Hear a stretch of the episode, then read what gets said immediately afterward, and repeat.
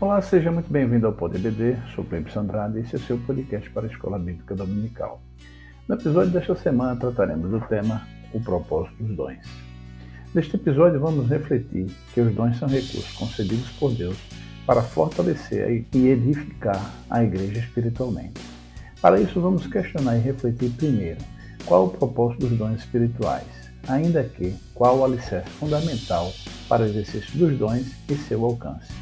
E por fim, carisma, vaidade e idolatria, como evitar que andem juntas. Neste ponto proponho leitura de trecho do livro Surpreendido pelo Poder do Espírito, Jack Lee, editora CPAD. Porque Deus continua a conceder dons miraculosos à igreja. Conforme vimos, 1 Coríntios, capítulo 12 ao 14, apresenta seis razões que se aplicam tão bem quanto aos dias de hoje, quanto foi no primeiro século da igreja. Primeiro, Deus concede dons miraculosos para fortalecer o corpo de Cristo. Segundo, Deus ordena que anelemos ardentemente os dons espirituais miraculosos, especialmente de profecia. Terceiro, Deus ordena que não proibamos o falar em línguas, mesmo quando houver abuso. Quarto, o alto valor que Paulo dava ao dom de línguas indica que esse dom tem um valor significativo no motivo da intimidade com o Senhor. Quinto, a analogia do corpo humano indica que os dons espirituais são necessários à saúde do corpo de Cristo. Sexto, as Escrituras afirmam que os dons miraculosos só irão cessar com a volta do Senhor Jesus. À luz dessas declarações, é virtualmente impossível argumentar que Paulo ou as Escrituras tenham previsto a cessação dos dons espirituais antes do retorno do Senhor. Para nos ajudar a compreender esse tema, contextualizando o seu significado para a igreja desse tempo vigente, e seus desdobramentos. Aqui comigo, nossos convidados, os pastores Kleber Maia e Daniel Carlos.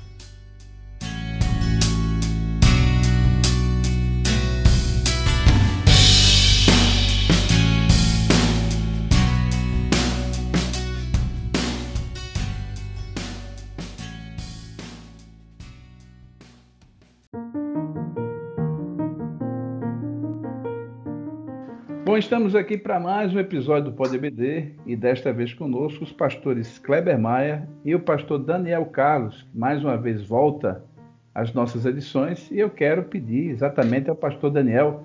Seja muito bem-vindo, pastor Daniel. Satisfação, alegria tê-lo novamente aqui no episódio do Pode BD e para comentarmos exatamente nesse novo trimestre acerca mais especificamente dos dons espirituais e ministeriais. É quase uma continuidade, pastor Daniel e essa lição que fala exatamente, Pastor Daniel, dos, do propósito dos dons espirituais. Pastor Daniel. Muito bem, Pastor Gleibson Andrade, Pastor Kleber Maia, a paz do Senhor, bem como a paz do Senhor a todos os demais ouvintes do nosso Pod ABD.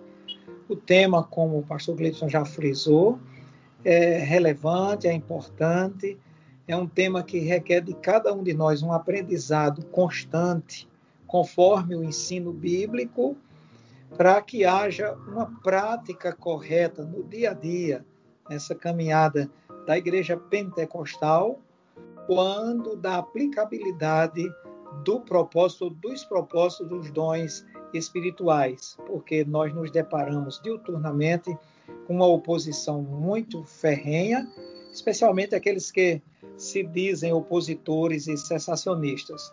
Portanto, estudar e aprender sobre o propósito dos dons espirituais, eu diria que outra vez vamos fazê-lo num bom momento, em função da carência atual. Pois, pelo que vemos no dia a dia, até parece que a comunidade cristã dos nossos dias continua repetindo os erros, as falhas lá da igreja de Corinto, quando Paulo a adverte acerca da ignorância dos dons, acerca dos dons espirituais. Então, em pleno século XXI, comprovadamente há desconhecimento, a ignorância acerca dos dons espirituais. Acredito que o assunto vai ser bom, algo vai ficar aí, remanescer como aprendizado, e tenho convicção que esse episódio será eficiente e ajudará as pessoas que o estarão ouvindo. Muito bem. Pastor Kleber Maia, meu companheiro de todas as edições, que dizer desse tema de hoje, da sua importância? A paz do Senhor, pastor Gleibson e pastor Daniel, muito prazer estar aqui mais uma vez com vocês e a saudar os nossos ouvintes do Pod EBD. Nós estamos, como o pastor Gleibson estava dizendo, é uma continuidade praticamente do trimestre anterior. E hoje um tema que eu considero de grande importância no que diz respeito a esse estudo dos dons, porque eu entendo que se nós entendermos verdadeiramente qual é o propósito dos dons espirituais, nós poderemos pensar se eles ainda são indispensáveis à igreja, como o foram no, no início, né? que os dons foram indispensáveis na igreja, como retratado em Atos dos Apóstolos, ninguém pode negar. O problema é que alguém acha que talvez não precise mais dos dons hoje, mas se nós entendermos biblicamente para que os dons foram dados à igreja, eu creio que não há como nós escaparmos da constatação de que a igreja de hoje ela precisa urgentemente dos dons e talvez não tenha ainda levado a cabo a sua missão ou não seja mais relevante no mundo atual, exatamente por não ter levado a sério os dons espirituais durante muitos séculos, e isso traz um reflexo muito grande sobre é, essa forma como muitas pessoas enxergam a igreja e o cristianismo e que precisa ser é, recuperado através exatamente do estudo dos dons espirituais, como o pentecostalismo tem feito, que é de grande proveito para a igreja de hoje. Muito bom. Pastor Daniel, eu gostaria de lhe dirigir essa primeira questão, né, que é exatamente, exatamente o, o, tema de hoje, né? Qual seria o propósito dos dons espirituais, Pastor Daniel? Bem, eu vou primeiro falar uma definição de dons para relembrar aos nossos ouvintes. São capacitações especiais e sobrenaturais concedidas pelo Espírito de Deus ao crente para serviço especial na execução dos propósitos divinos por meio da igreja. Seria uma definição simples, há muitas outras. E quando nós falamos do propósito, nós estamos estudando a intenção, o intento, a finalidade dos dons. E dentre os propósitos e as finalidades, nós podemos dizer que um deles é manifestar a poderosa, vivificante, criativa, edificante e consoladora mensagem de Deus através da igreja. Outro, mover a igreja para falar de maneira sobrenatural, conhecer de modo sobrenatural e operar sobrenaturalmente. Esse é um conceito do nosso pastor Claudionor de Andrade. Servir a igreja também faz parte de um dos principais propósitos, eu diria até que um dos maiores propósitos é servir a igreja o corpo de Cristo, no sentido de edificá-la, uni-la e fortalecê-la. O texto de 1 Coríntios 14, 12 diz: Assim também vós, visto que desejais dons espirituais, procurai progredir. Numa outra versão fala de superabundar. Por que progredir e superabundar? para resultar na edificação da igreja. Paulo, ainda aos Coríntios, na primeira carta, no capítulo 14, verso 26, ele diz: Que fazer, pois, irmãos? Quando vos reunis, um tem salmo, outro doutrina, este traz revelação, aquele outra língua e aquele outro interpretação. Ele diz: seja tudo feito para edificação, tudo para edificação. Quando nós pensamos nos dons ministeriais concedidos por Deus, que redundam na edificação da igreja, como está lá em Efésios 4 e 12, com vistas ao aperfeiçoamento dos santos para o desempenho do seu serviço, ou seja, o exercício do dom, e cada um pode ser capacitado para trabalhar, vai também redundar na edificação da igreja no corpo de Cristo, porque esse termo edificação vem do grego oikodome, que significa fundamentalmente o ato de levantar uma estrutura, erguer um prédio, construir e assim sucessivamente. No caso, o corpo de Cristo.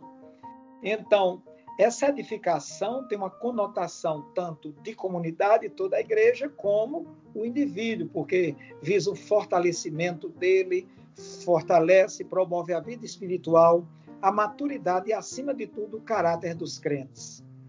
Quando se fala, porém, em edificação, o que é que se deve edificar?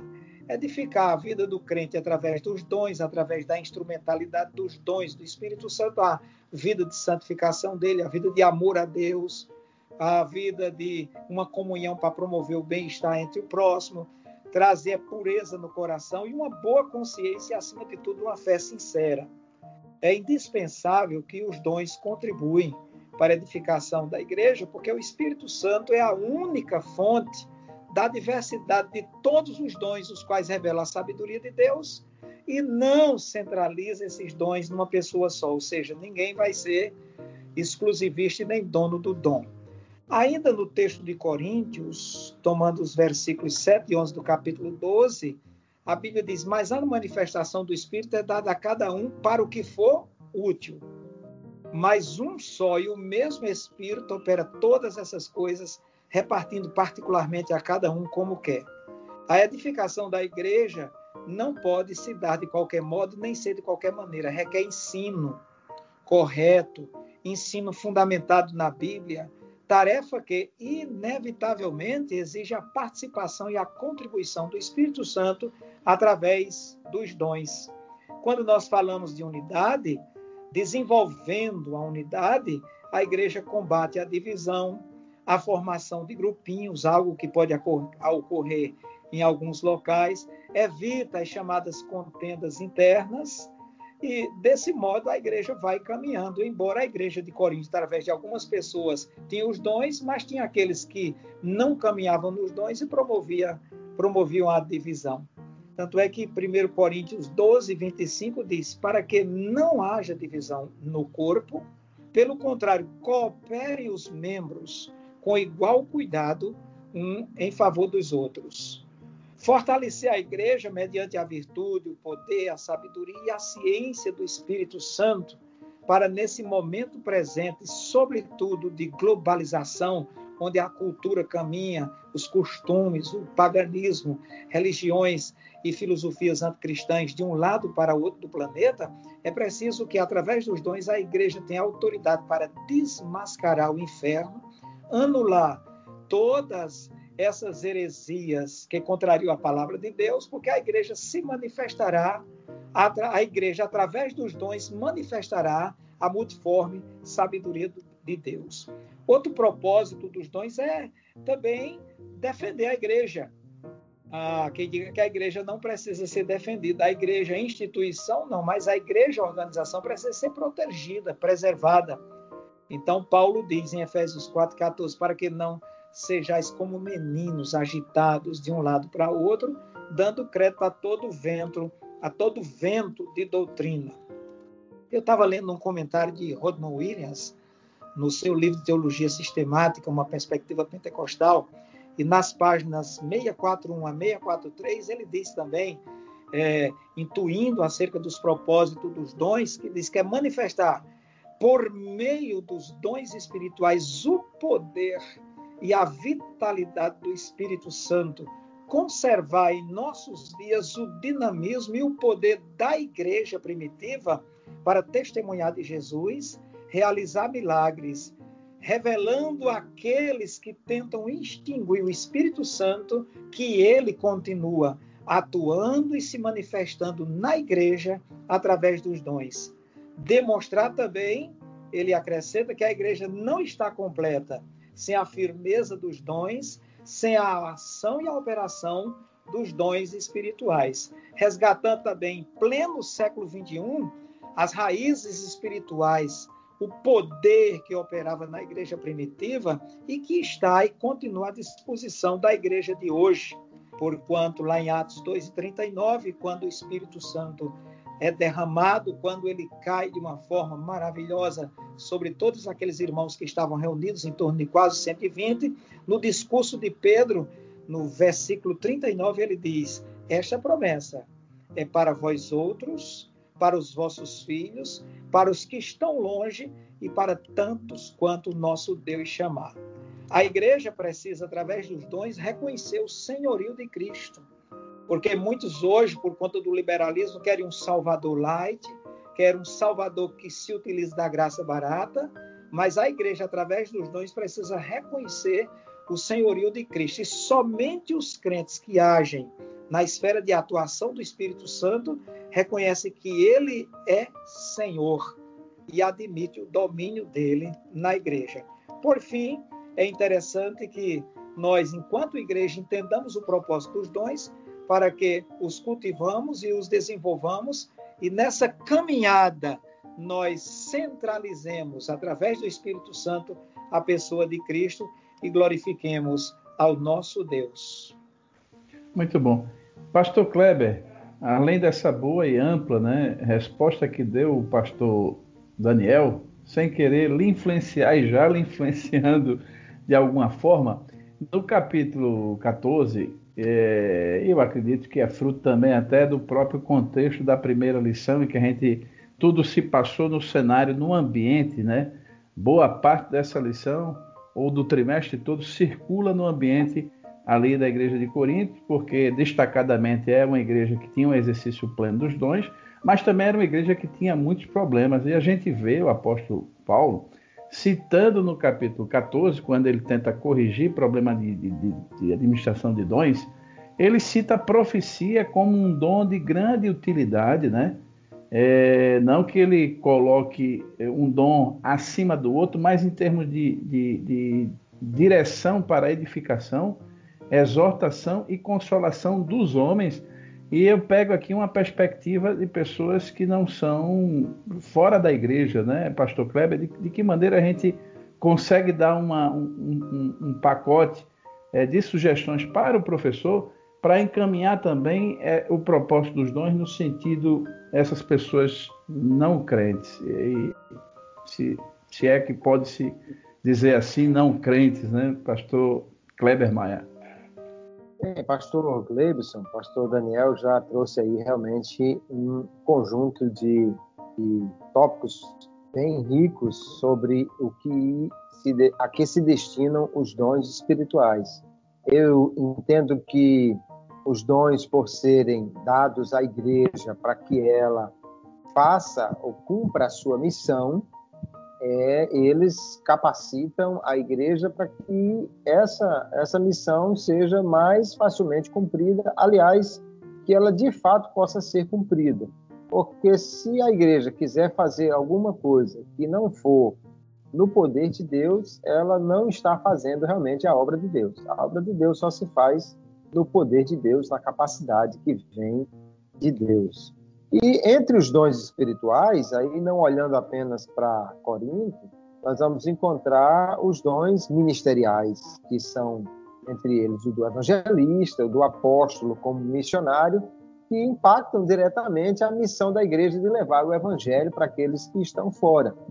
Mas o apóstolo Paulo, mesmo quando ele fala da profecia, ele diz que se algum incrédulo entrar no meio dos crentes e eles estiverem todos profetizando, ele vai dizer que o segredo do coração dele ficará manifesto.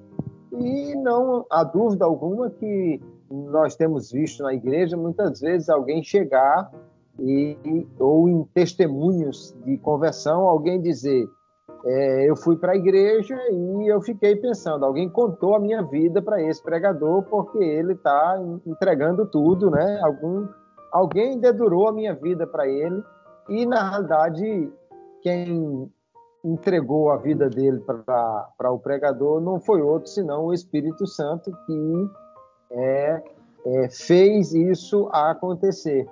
É, se me permite um, um, rápido testemunho pessoal, quando eu estava em Galinhos, um dia a, uma pessoa que era uma grande autoridade na cidade me procurou, era uma mulher, e chegou na minha casa pedindo uma oração.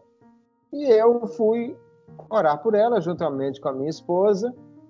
E como ela estava passando por uma dificuldade, eu é, veio na minha mente a ideia de contar para ela o testemunho da minha esposa que não podia engravidar, tinha as tubas, as trompas obstruídas, mas Deus deu a ela a graça de, de poder gerar dois filhos. E depois, numa igreja que a gente estava, aconteceu algo parecido. Quer dizer, a minha esposa perdeu um primeiro filho e depois teve os dois. E numa igreja que nós estávamos, aconteceu de uma jovem mãe perder também o primeiro filho. A minha esposa foi consolá-la, dizendo: Olha, é, Deus vai lhe dar outro filho. A irmã disse: ah, É muito fácil para a irmã falar isso, que você perdeu um filho vai ter outro. E aí a minha esposa, a irmã Dione, disse: Não, não é fácil não. E contou a história. Como ela não podia engravidar, engravidou sem poder, perdeu o primeiro filho. Imagine agora, quem não pode engravidar, engravidou de repente e perdeu o segundo filho. Enfim, eu contei essa história para aquela mulher. É, na minha cabeça, eu estava dizendo a ela: esse sofrimento que a senhora está passando hoje pode ser Deus lhe dando a graça para amanhã poder também consolar alguém. Passou-se um tempo e uns meses depois, minha esposa encontra com ela na cidade e ela disse: Olha, diga ao seu marido que ele foi profeta de Deus naquele dia, porque eu não sabia, nem ele sabia, mas eu estava grávida e perdi o bebê alguns dias depois que tive na casa de vocês. E eu só me lembrei de toda aquela palavra que ele tinha falado lá Sendo que o meu intuito não era de forma alguma falar dessa questão, e sim do, do que Deus permite de sofrimento para a gente poder consolar a outros. Mas o Espírito Santo sabia exatamente o que estava acontecendo na vida daquela mulher. Então essa revelação do Espírito, ela tanto atinge os crentes como os não crentes, né? E pode é, perfeitamente fazer com que eles entendam que é o que Paulo diz: Deus está ali Deus está usando aquela pessoa. Em tudo, só complementando a, a aquilo que é o, o propósito dos dons, Pedro diz lá na primeira epístola, capítulo 4, verso 11, que quem falar, fale segundo as palavras de Deus, quem administrar, administre segundo o poder de Deus, para que em tudo Deus seja glorificado. E esse é um grande ponto que precisa ser visto. Né? Quando a igreja manifesta os seus dons, além dela ser mais produtiva e, e, edificar a si mesma e aos outros e tal, Deus é glorificado. Porque quando os crentes produzem muitos frutos, Jesus disse em, em João 15, né? O Pai é glorificado.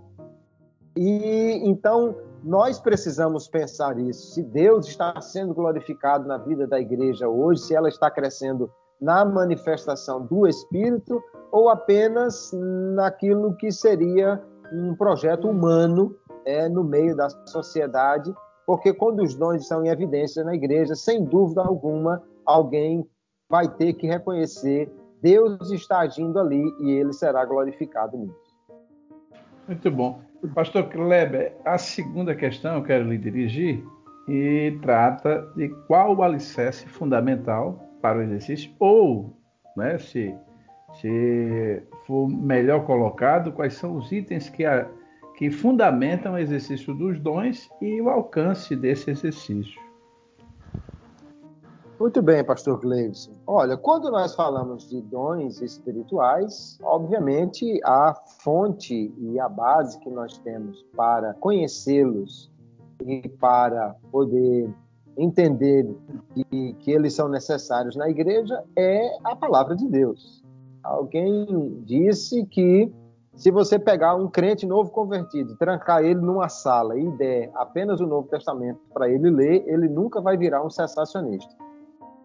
Porque é, uma vez que ele leia o Novo Testamento, é, evidentemente ali é, empregando os dons na igreja, não tem como ele entender que os dons sumiram, desapareceram, não precisa, porque é, é, evidente na leitura do Novo Testamento o trabalhar do Espírito Santo por meio dos dons, por meio da, da, da igreja, manifestadamente a igreja primitiva era usada em dons pelo Espírito Santo. E o, o, o dom cada vez que nós olhamos para a Bíblia e entendemos o propósito dele, nós precisamos perguntar: a igreja de hoje ainda precisa ser edificada ou ela já está pronta? A igreja de hoje, ela precisa de ser mais produtiva ou ela já alcançou o máximo do que ela poderia fazer? A igreja de hoje precisa se proteger de falsos ensinos ou não existem mais falsos ensinos na sociedade de hoje? A igreja de hoje precisa de trabalhar ou crescer em unidade, ou as igrejas já estão totalmente unidas e não precisam mais de, de, de, nada que as torne mais unidas. A igreja de hoje precisa glorificar a Deus ou já não temos mais esse direcionamento? Porque se a resposta a todas essas perguntas for um sim, então é óbvio que os dons espirituais ainda precisam ser evidenciados na igreja. Então, a grande fundamentação dos dons é a palavra de Deus. Um dos problemas que eu percebo é que algumas pessoas querem é, fazer uso de uma, uma teologia onde a ausência se torna a regra e olham para a igreja, ou a história da igreja, em vez de olhar para a Bíblia, olham para a história da igreja e dizem: não, a igreja não evidenciou dons por muitos séculos, o que quer dizer então que os dons desapareceram. Ora, mas em primeiro lugar, isso não é verdade. A igreja sempre teve grupos onde os dons foram muito evidentes. Agora, não podemos esquecer que a igreja do passado ela evidenciou os erros que ainda hoje acontecem em muitas igrejas, onde a igreja se torna muito secularizada, materialista, a igreja se torna muito poderosa, rica, projeto de poder pessoal, onde aí então os dons não são mais é, necessários ou evidentes. Mas uma vez que a igreja cumpre o seu papel, que é representar a Cristo na, no meio dos homens, ela precisa dos seus dons.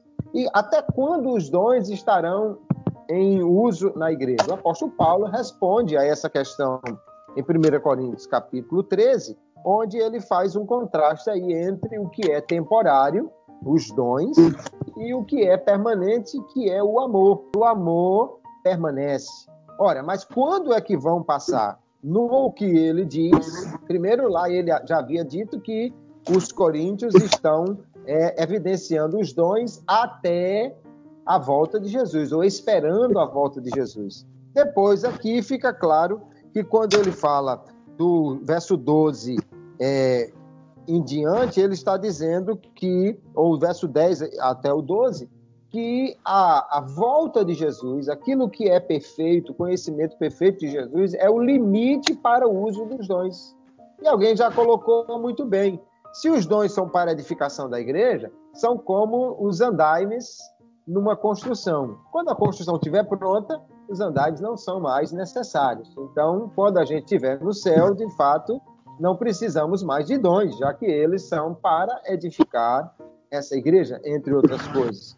Mas enquanto nós estivermos aqui na Terra e a igreja não tiver concluída a sua missão, os dons estão valendo. Então eu entendo que os dons são fundamentados na palavra e o alcance deles, eles devem ser utilizados em todo tempo pela igreja, tanto nas reuniões internas quanto nas, nas atividades em todo lugar, até que Jesus venha para buscar a noiva Antes disso, os dons não cessarão, porque eles foram dados à igreja como capacitação para toda esta era em que nós estamos aqui na Terra.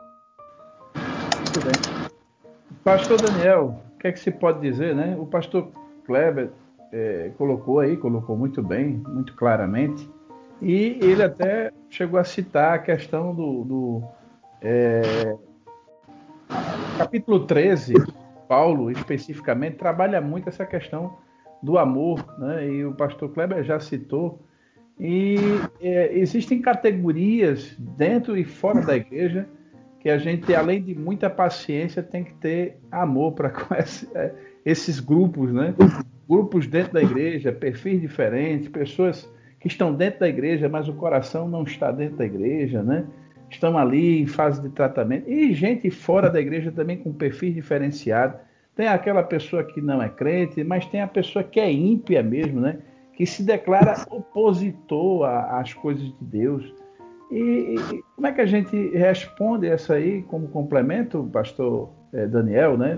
O alicerce para o exercício do dom e o seu alcance, considerando essas, eh, essas, essas nuances, vamos dizer assim, eh, de pessoas, de perfis, de comportamentos dentro e fora da igreja. Muito bem. O grande desafio aí é saber como, através do Espírito Santo, do fruto do Espírito, saber como nós vamos alcançar essas pessoas no que diz respeito ao amor. Nós temos que amar incondicionalmente como Deus nos, nos ama e Jesus também nos ama. Entretanto, nós somos levados por sentimentos humanos e até dentro desses sentimentos por respeitos humanos.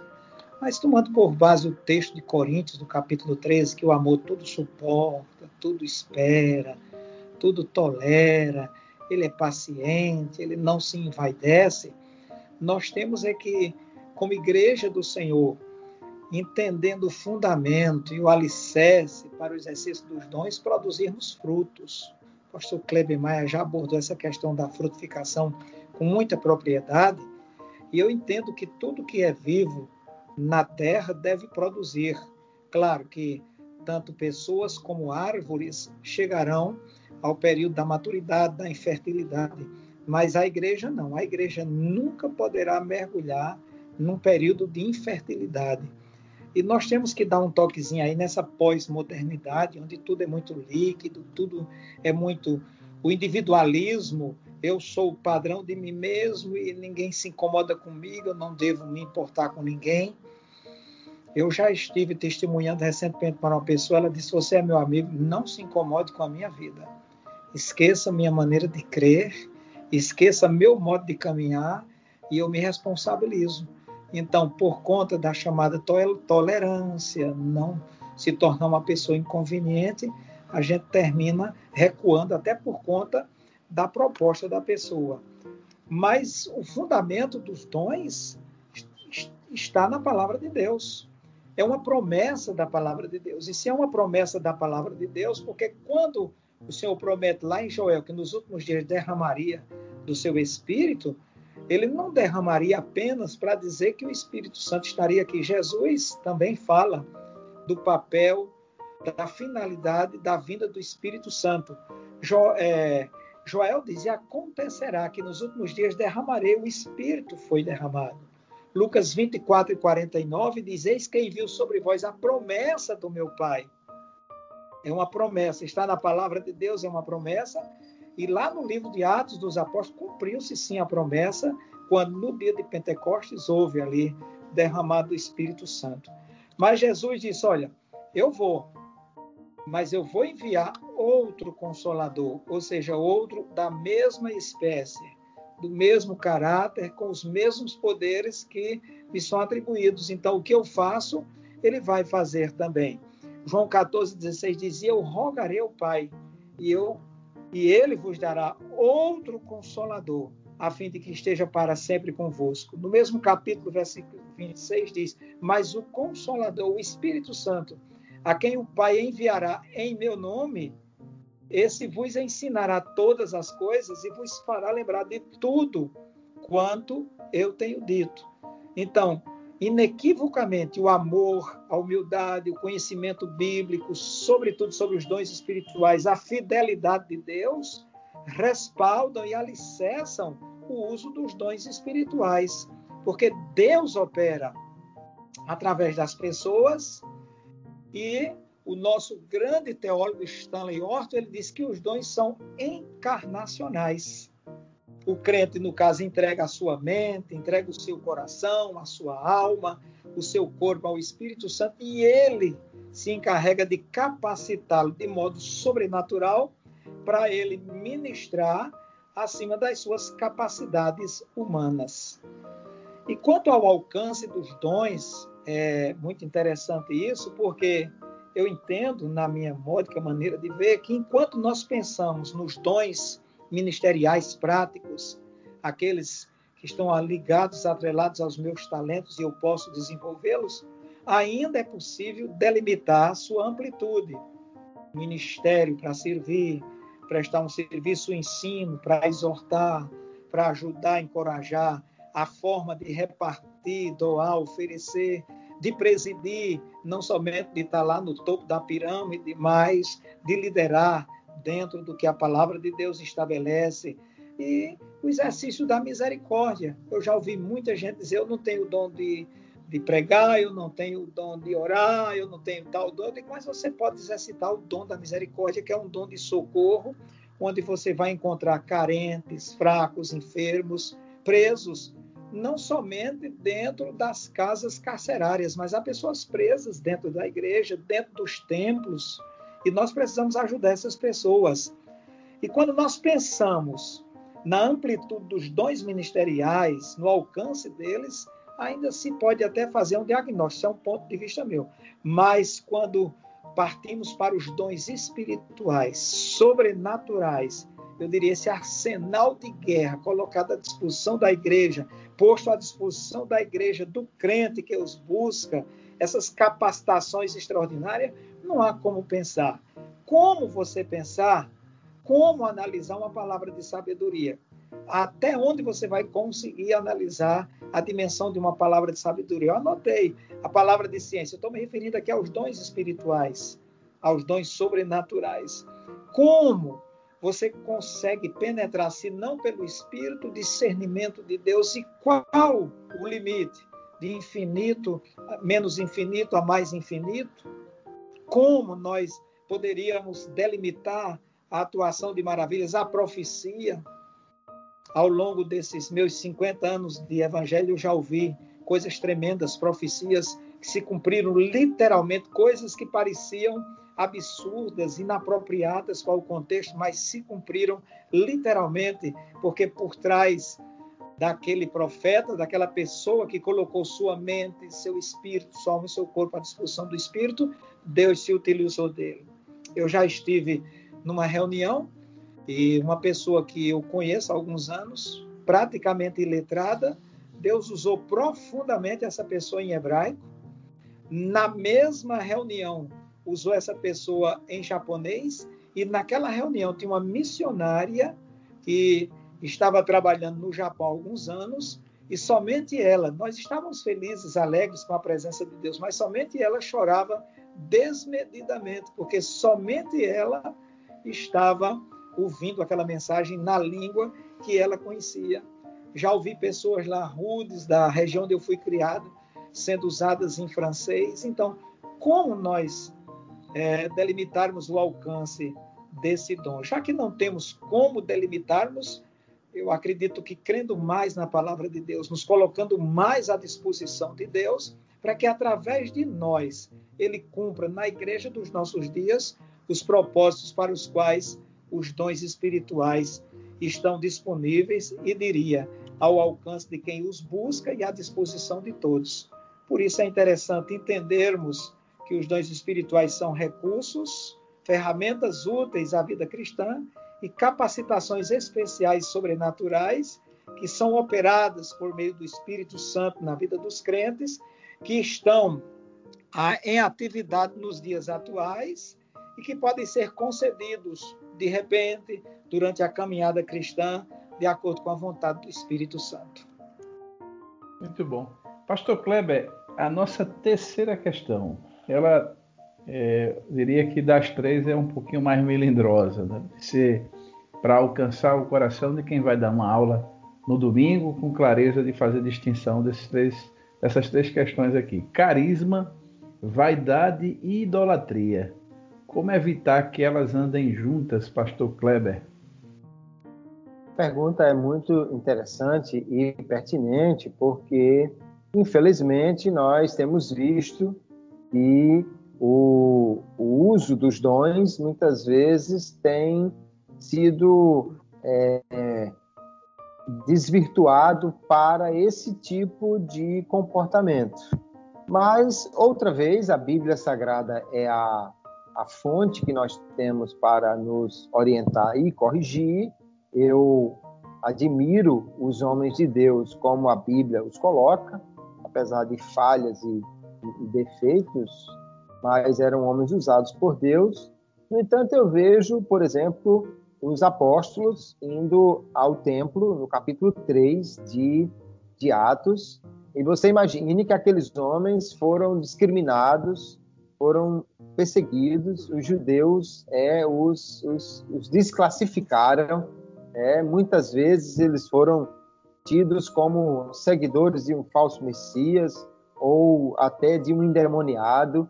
Eles foram expulsos de cidades onde foram enviados a pregar, foram é, duramente tratados e agora entrando no palco maior da cidade, o, o, o templo, naquela que era uma edificação extraordinária do, do templo de Herodes, né, a Porta Formosa, que dizem os estudiosos tinha 25 metros de altura, o portal ali da Porta Formosa, todo de bronze polido, era um negócio extraordinário. Muita gente acho que aproveitava e entrava por ali para admirar aquela beleza. Aí vem aqueles dois homens que não tinha um, um centavo no bolso, mas curam um paralítico que devia estar ali talvez há, há, há anos ou décadas, e todo mundo conhecia que era aquele famoso paralítico que há anos pedia ali, ele foi curado. Mas a, a, a, imediata ação deles foi dizer: não, não, não, não fomos nós. Nós não temos, não temos mérito nem crédito nisso. Ah, mas sabe aquele Jesus que vocês perseguiram e crucificaram e tudo mais? Pronto, foi ele. Ele é quem fez tudo isso. Na hora que nós entendermos que é o Senhor quem faz, é Ele quem capacita, é Ele quem usa, então nós não vamos encontrar aí nenhum espaço para a vaidade.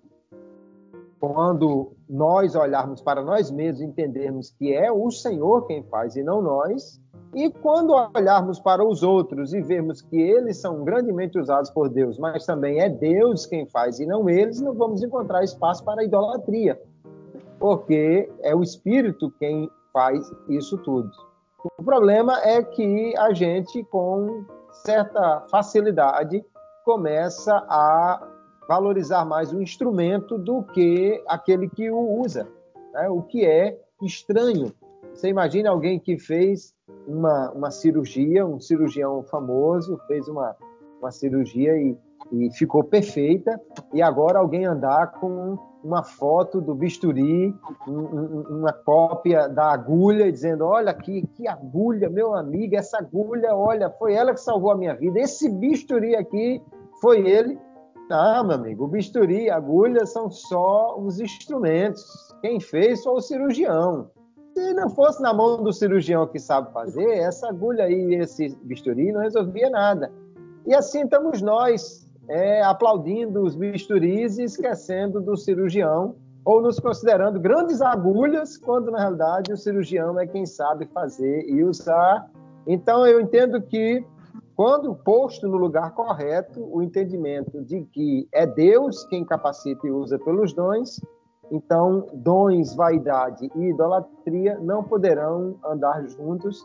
O correto seria dons e glorificação a Deus andarem juntos. Aí sim, é o que nós vamos encontrar, inclusive, em Atos capítulo 3, a resposta de todo mundo ali, a glorificação para Deus.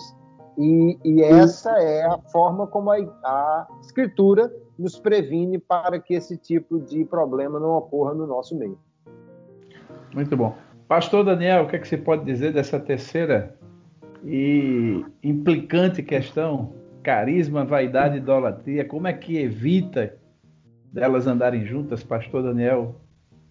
Ratificar plenamente o que falou o nosso pastor Kleber Maia. Elas não devem andar juntas, não podem andar juntas, porque considerando que carisma é um dom sobrenatural, um dom divino concebido por Deus para o serviço, aí não caberia de modo nenhum a vaidade e muito menos a idolatria. Mas o pastor Kleber fez aí uma ilustração perfeitíssima Entretanto, nós não podemos deixar de falar que a vaidade ainda consegue entrar, porque a vaidade é própria das pessoas, neste caso, que ignoram o propósito dos dons. E a idolatria, outra prática também doentia, também é, é própria das pessoas que se julgam proprietárias do dom.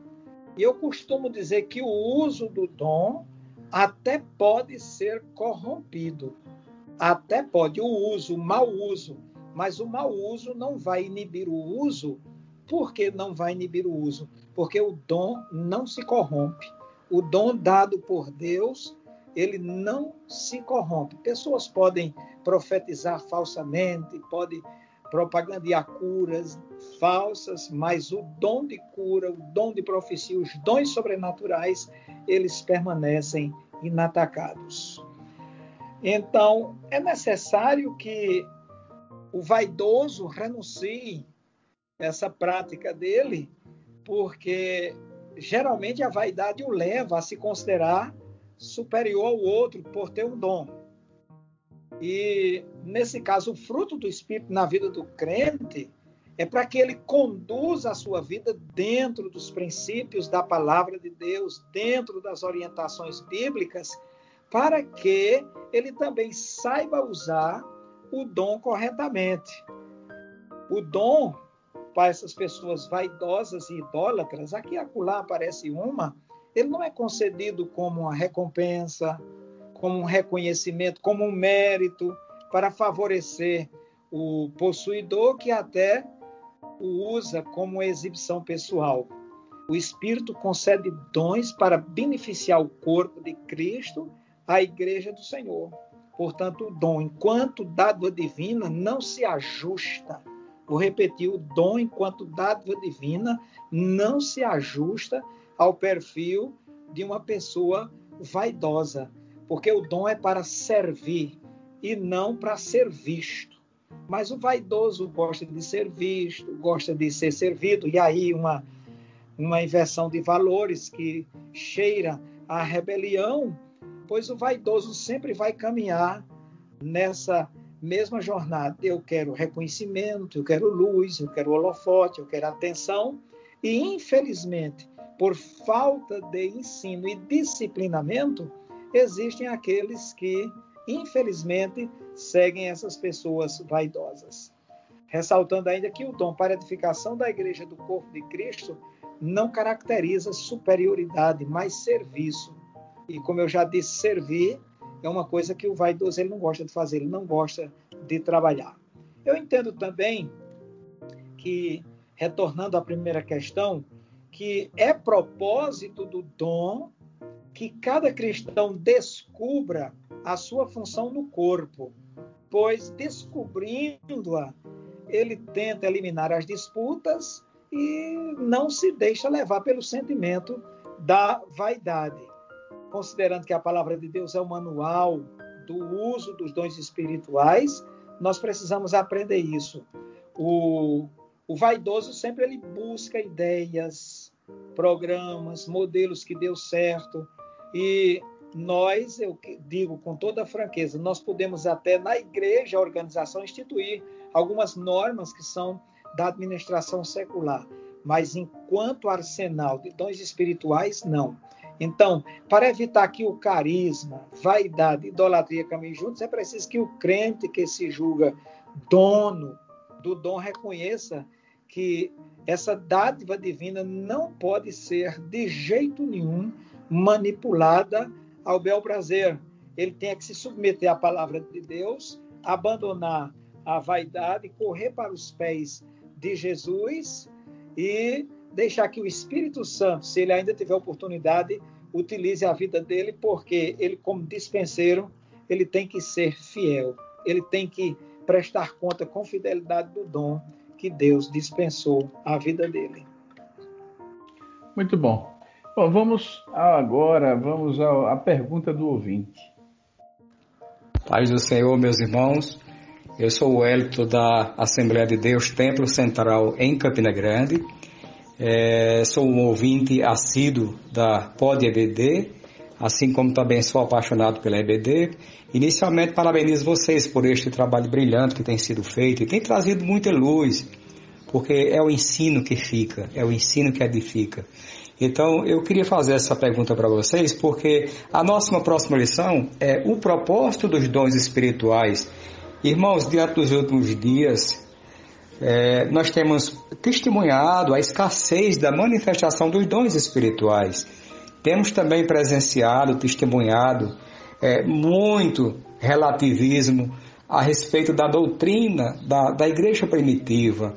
E isso tem trazido muita distorção para tudo, até para evangelismo tem trazido dificuldade. Então, com base nisso, eu gostaria de fazer essa pergunta para vocês. É, seria o seguinte: qual o alicerce fundamental para o exercício dos dons e seu alcance? Essa é a pergunta que eu faço, porque eu primo pelos dons, pelo alicerce, pela estrutura, pela base das coisas. Porque a gente conhecendo a base, fica mais fácil desenvolver o restante.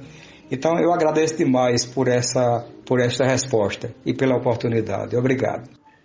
A gente pode dizer para nosso irmão, pastor Daniel, nessa pergunta, nessa boa pergunta que fez nosso irmão, pastor Daniel? A pergunta do irmão Wellington é uma pergunta interessante e ela está dentro da segundo, do segundo tópico desse episódio. É verdade que nós não vivenciamos intensamente a plenitude dos dons espirituais. Nós não podemos negar esse fato. Entretanto, também nós não podemos generalizar situações pontuais e geográficas para colocar toda a igreja do Senhor.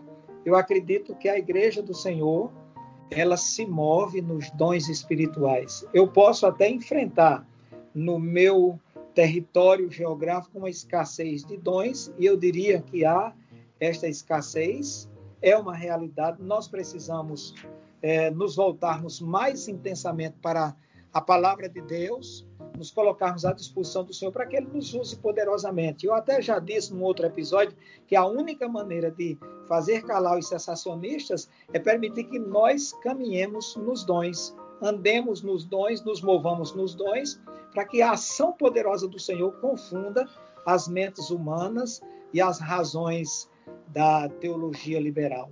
Então, eu acredito na na literalidade da pergunta dele quando diz escassez. Vivemos sim uma escassez, mas eu diria que esse mal no todo não assola a igreja do Senhor. Há partes do mundo que estão sendo sacudidas pelo poder da palavra de Deus e muitos estão se movendo nos dons espirituais.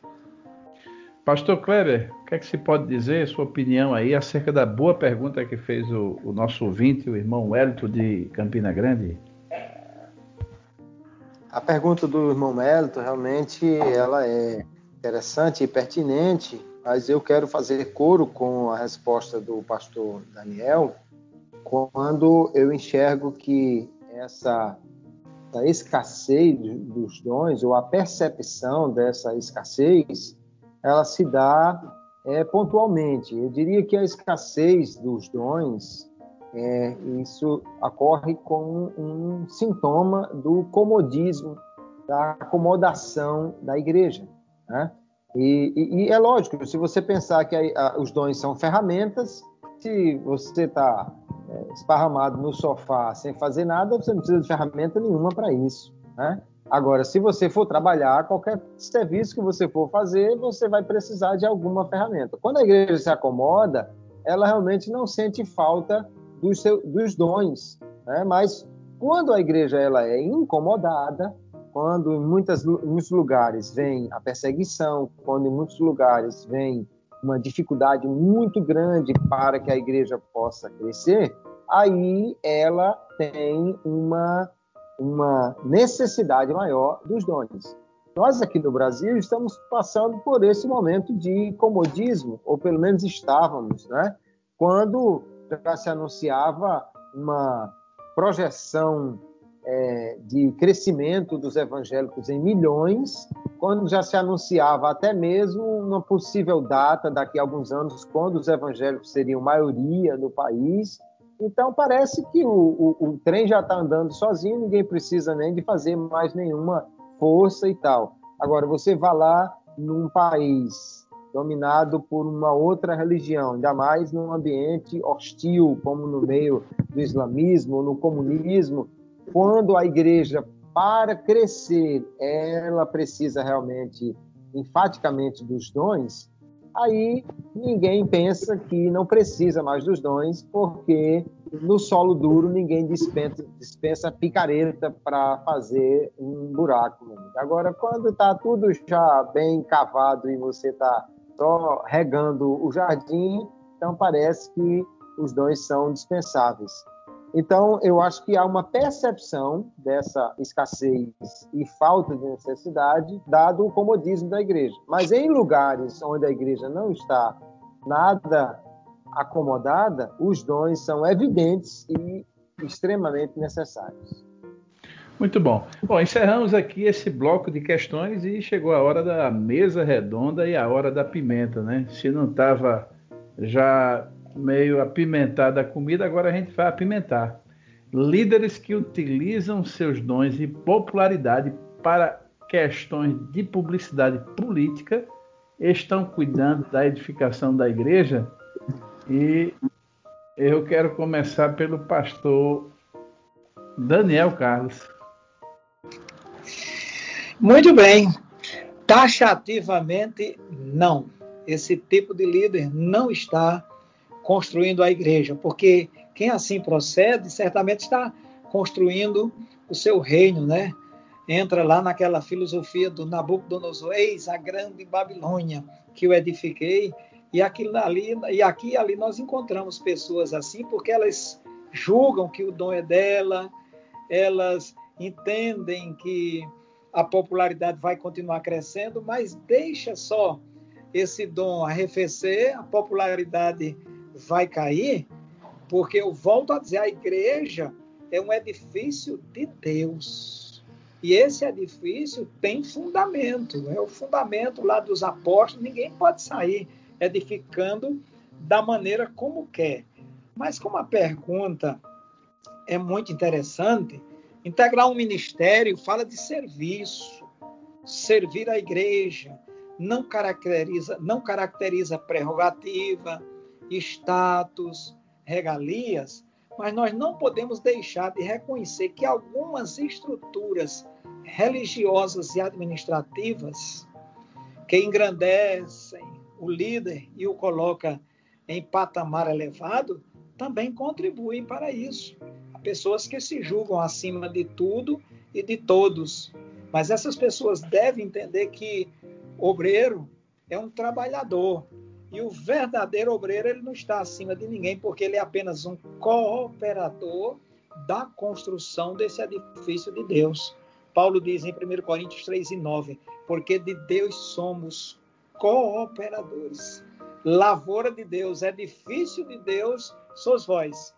Entretanto, eu me permito citar um exemplo: alguns contaminados pela síndrome da superioridade se consideram líderes especiais à semelhança do que há em algumas religiões pagãs. Eu não vou nem citar o caso do sumo sacerdote do Antigo Testamento, que era diferenciado e era escolhido por Deus, mas nos dias do apóstolo João, tinha lá um cidadão chamado Diótrefes, que ele era assim meio exclusivista.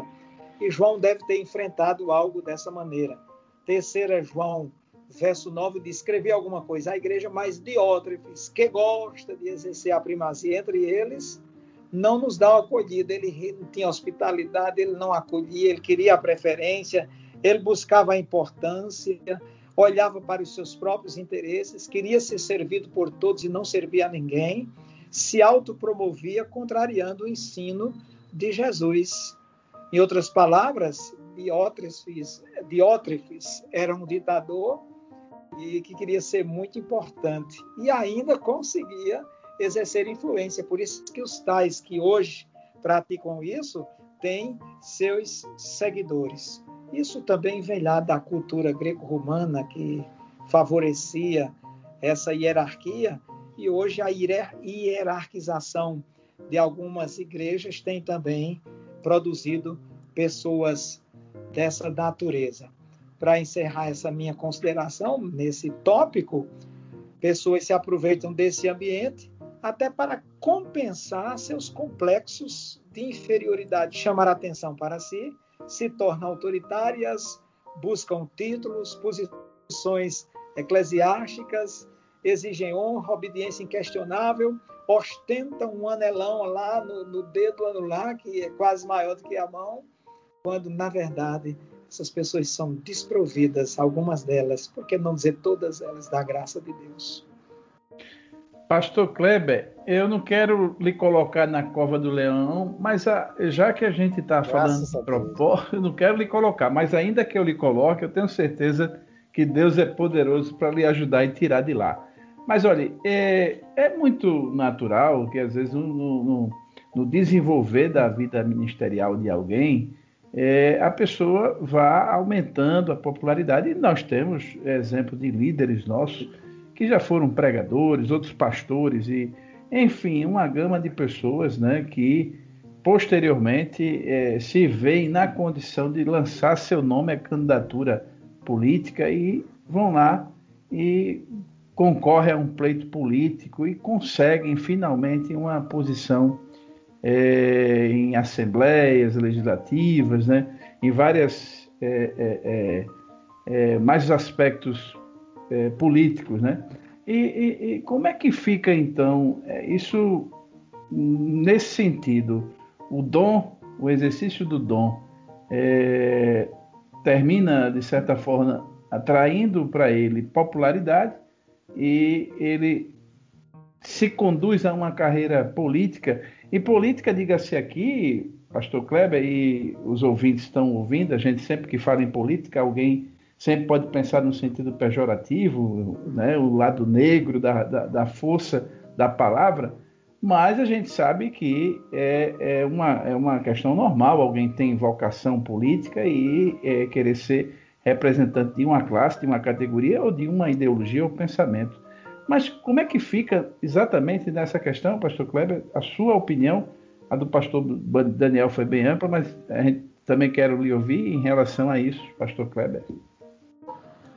Muito bem. Pastor Gleibson, eu acho que a questão primordial aí é a gente entender, já que estamos tratando desse assunto, que Deus dá os seus dons com propósitos que visam o engrandecimento do seu reino. E não, Deus não tem nenhuma, nenhum compromisso com o, o, o crescimento do reino dos homens, no sentido de de, de alguém virar importante ou famoso. Eles não têm compromisso com isso. Quando um líder é alçado à popularidade, dado o seu trabalho no reino de Deus, é, eu entendo que, primeiro, talvez tenha havido um, um, um erro de estratégia no seu trabalho, que ele não se escondeu atrás da cruz como deveria, ou seja, ele deveria ter apontado mais para Jesus e menos para si próprio. Provavelmente ele teria se projetado menos. Agora, já que isso aconteceu, e, e se alguém foi chamado, e aí eu cito o apóstolo Paulo que diz: cada um fique naquilo que foi chamado, e ele está falando lá sobre carismas, sobre dons, sobre o que cada um recebeu.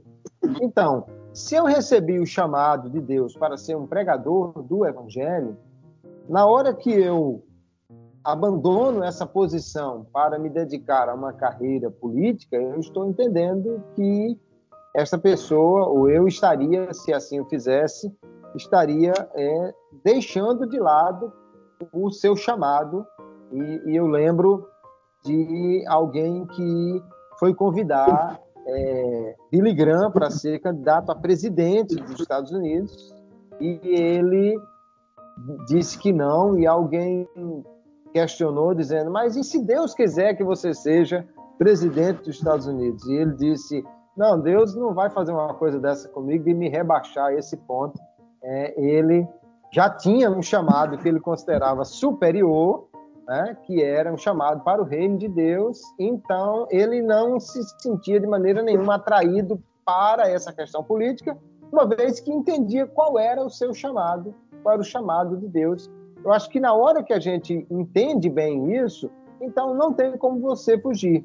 Agora, eu não sou contra que um cristão que tem notadamente é, uma, uma, uma tendência a a uma ação política, que sempre gostou de, de, de envolver-se com a comunidade, que sempre gostou de ajudar as pessoas, de representar, é, desde que era estudante ou, ou, coisa assim, foi um representante de bairro e automaticamente cresceu numa carreira política, sendo um homem correto, um bom representante, um, um bom cristão onde ele está, não há problema que ele chegue lá. Porque na Bíblia nós vamos encontrar Daniel, nós vamos encontrar Neemias, nós vamos encontrar outros homens com uma grande projeção política.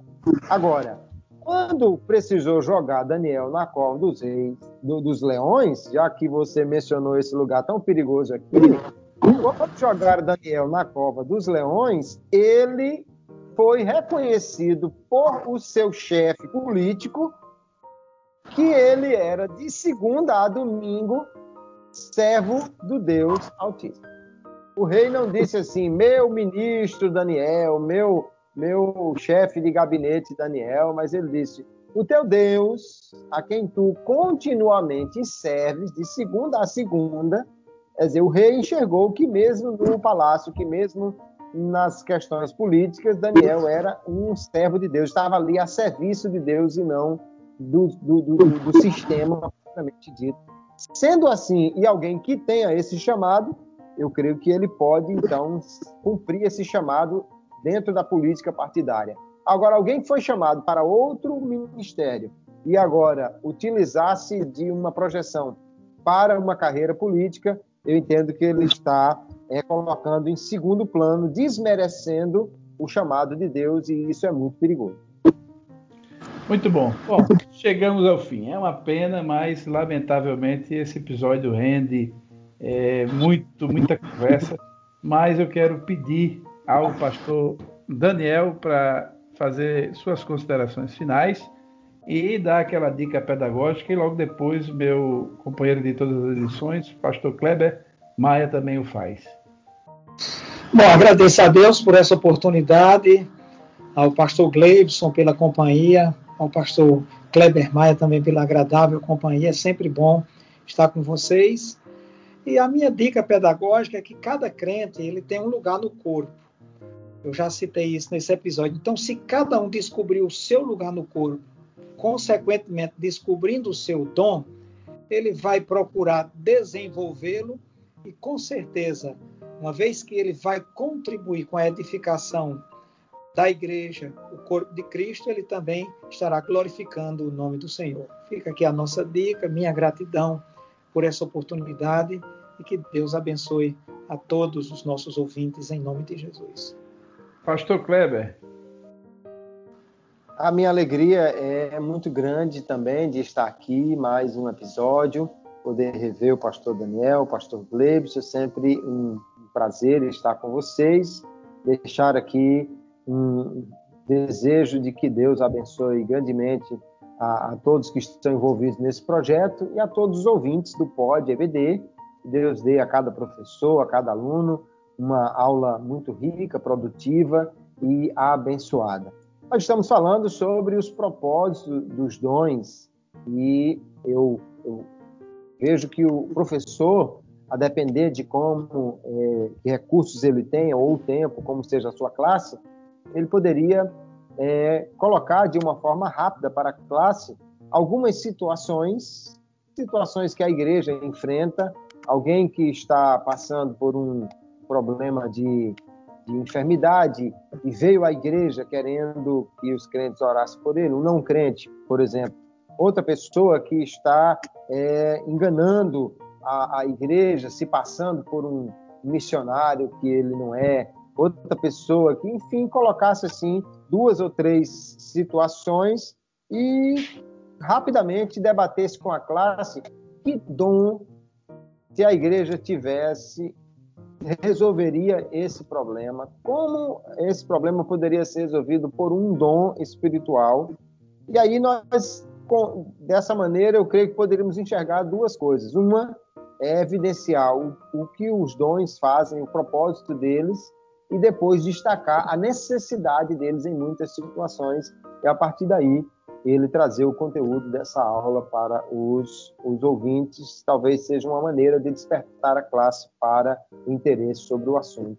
E aqui deixo essa minha dica e contribuição e que Deus abençoe a todos os irmãos. Muito bom.